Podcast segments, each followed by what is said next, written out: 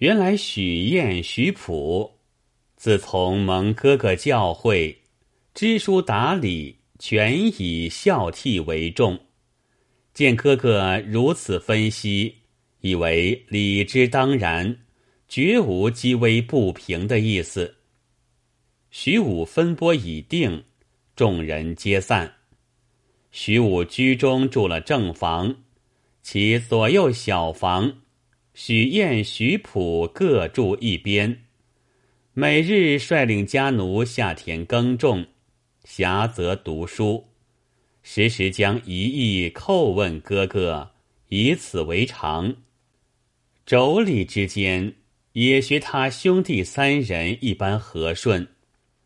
从此李中父老，人人博许武之所为，都可怜他两个兄弟。私下议论道：“徐武是个假孝廉，许燕、许普才是个真孝廉。他思念父母面上一体同气，听其教诲，唯唯诺诺，并不违拗，岂不是孝？他又重义轻财，任分多分少，全不争论，岂不是廉？起初李中传个好名。”叫做孝悌徐武，如今妈落了武字，改作孝悌许家，把许彦、许普弄出一个大名来。那汉朝轻易极重，又传出几句口号，倒是：假孝廉做官员，真孝廉出口钱，假孝廉据高轩。真孝廉守茅檐，假孝廉覆田园；真孝廉执锄镰。真为玉，假为瓦，瓦登煞，玉抛也。不宜真，只宜假。那时明帝即位，下诏求贤，另有司访问笃信有学之士，登门礼聘。传译至京，诏书到会稽郡，郡守分谕各县，县令平息已知许彦、许普让产不争之事，又知父老公举他真学真廉，幸过其兄，把二人申报本郡，郡守和周牧皆素闻其名。一同举荐，县令亲到其门，下车投谒，手奉玄勋束帛，备陈天子求贤之意。许彦、许普谦让不已。许武道：“幼学壮行，君子本分之事，吾弟不可顾辞。”二人只得应召，别了哥嫂。圣传到于长安，朝见天子，拜吾已毕。天子金口玉言，问道：“卿是徐武之弟乎？”晏普叩头应召。天子又道：“闻卿家有孝悌之名，卿之廉让有过于兄，朕心嘉悦。”晏普叩头道：“圣运隆兴，闭门访洛，此乃帝王圣典。郡县不以陈晏、陈普为不孝，有混圣聪。臣幼师护士，承兄武教训，精精自守，耕耘诵读之外，别无他长。臣等何能及兄武之万一？”天子闻对，加其谦德，即日俱拜为内史。不五年间，皆至九卿之位。居官虽不如乃兄赫赫之名，然满朝称为连让。忽一日，徐武至家书于二弟，二弟拆开看之，书曰。匹夫而应必召，仕宦而至九卿，此亦人生之极容也。二叔有言：“知足不辱，知止不殆。”既无出类拔萃之才，以急流勇退，以避贤路。晏普得书，即日同尚书辞官，天子不许。属三上，天子问宰相宋君道：“许晏、许普壮年入仕，备位九卿，朕待之不薄，而屡屡求退，何也？”宋君奏道：“晏普兄弟三人。”天性孝友，今徐武久居林下，而晏普病驾天衢，其心或有未安。天子道：“朕并召徐武，使兄弟三人同朝辅政，何如？”宋君道：“臣察晏普之意出于至诚，陛下不若孤从所请。”以遂其高，翌日更下诏征之，或访先朝故事，就近与一大郡，以展其未尽之才。因使变道归省，则陛下好贤之诚与晏普有爱之意，两得之意。天子准奏。即拜许晏为丹阳郡太守，许普为吴郡太守，各赐黄金二十斤，宽价三月，以尽兄弟之情。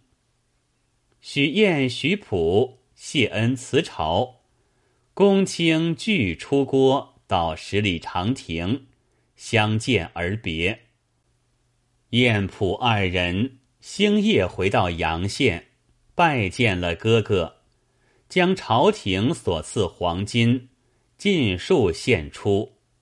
徐武道：“这是圣上恩赐，无何敢当。”叫二弟各自收去。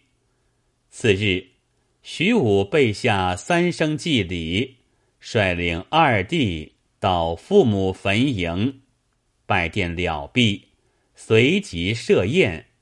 便召李忠父老、许氏三兄弟都做了大官。虽然他不以富贵骄人，自然声势赫义。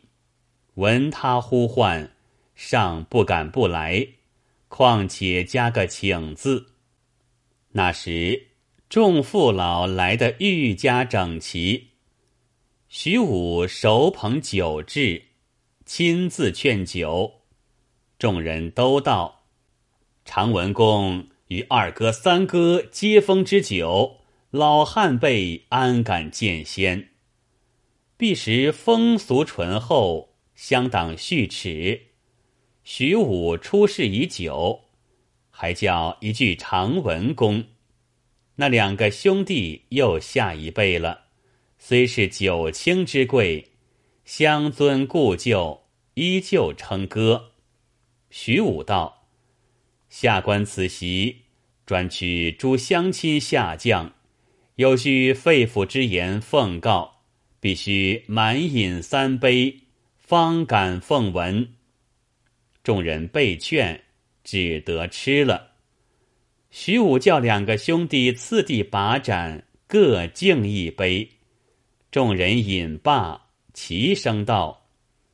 老汉辈承贤坤玉厚爱，借花献佛，也要奉敬。徐武等三人亦各饮气。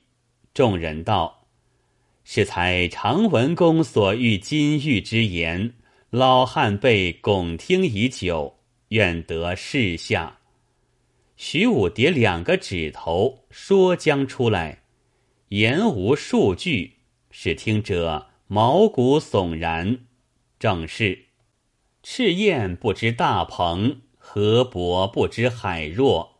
圣贤一段苦心，庸夫岂能测夺？徐武当时未曾开谈，先流下泪来，吓得众人惊惶无措。两个兄弟慌忙跪下，问道：“哥哥何事悲伤？”徐武道：“我的心事藏之数年，今日不得不言。”指着燕普道：“只因为你两个名誉未成，使我做违心之事，冒不为之名，有奠于祖宗，遗孝于乡里，所以流泪。”遂取出一卷册籍，把与众人观看。原来田地屋宅。即历年收敛米粟布帛之数，众人还未晓其意。徐武又道：“我当初教育两个兄弟，原要他立身修道，扬名显亲。不想我虚名早著，遂先显达。二弟在家躬耕力学，不得州郡征辟。”我欲效古人齐大夫内举不避亲，诚恐不知二弟之学性者，说他因兄而得官，误了终身名节。我故倡为西居之意，将大宅良田、强弩巧婢，悉据为己有。夺吾弟素敦爱敬，绝不争竞。吾暂冒贪滔之计，吾弟有连让之名。果蒙乡里公平，荣膺征聘。今位列公卿，官常无殿，吾志已遂矣。这些田房奴婢都是公共之物，吾岂可一人独享？这几年来所收米谷布帛。分毫不敢妄用，尽数开载在那册籍上。今日交付二弟，表为兄的向来心计，也叫众乡尊得知。众父老到此，方知徐武先年西产一片苦心，自愧见识低微，不能窥测，齐声称叹不已。只有许燕、许普哭倒在地，道：“做兄弟的，蒙哥哥教训成人，侥幸得有今日。谁知哥哥如此用心，是弟辈不孝，不能自治青云之上，有累兄长。今日若非兄长自说，弟辈都在梦中。兄长圣德，从古未有。”只是弟辈不孝之罪，万分难赎。这些小家财原是兄长苦挣来的，何该兄长管业？弟辈衣食自足，不消兄长挂念。徐武道，做哥的力田有年，颇知生职。况且患情已淡，便当老于忧除。一中天年，二弟年富力强，方思民社，遗资庄产，一中廉洁。晏普又道：“哥哥为弟辈而自污，弟辈既得名，又欲得利，是天下第一等贪夫了。不为玷辱了祖宗，亦且玷辱了哥哥。”万望哥哥收回册籍，了减弟辈万一之罪。众父老见他兄弟三人交相推让，你不收，我不受，以其向前劝道：“贤坤玉所言，都则一般道理。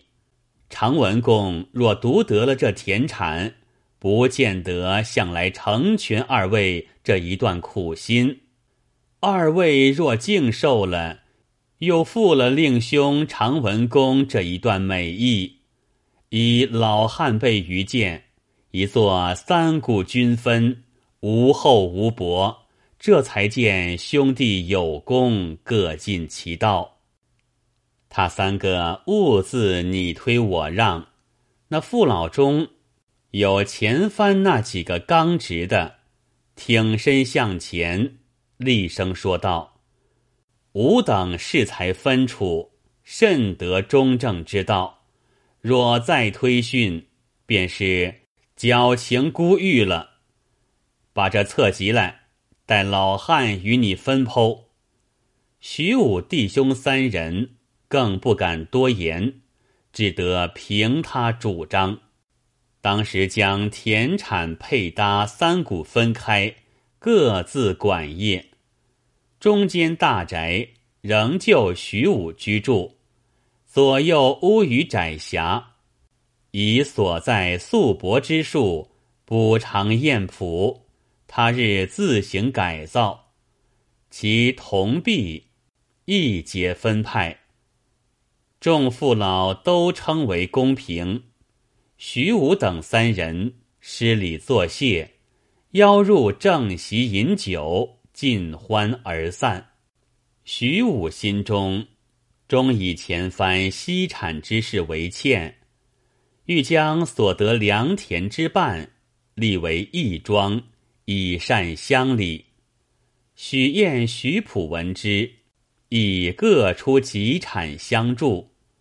礼中人人叹服，又传出几句口号来，道是：“真孝廉为徐武，谁继之？燕于普，地不争，兄不取，作义庄，善乡里。呜呼！孝廉谁可比？燕普感兄之意，又将朝廷所赐黄金。”大事牛酒，日日邀李中父老与哥哥会饮。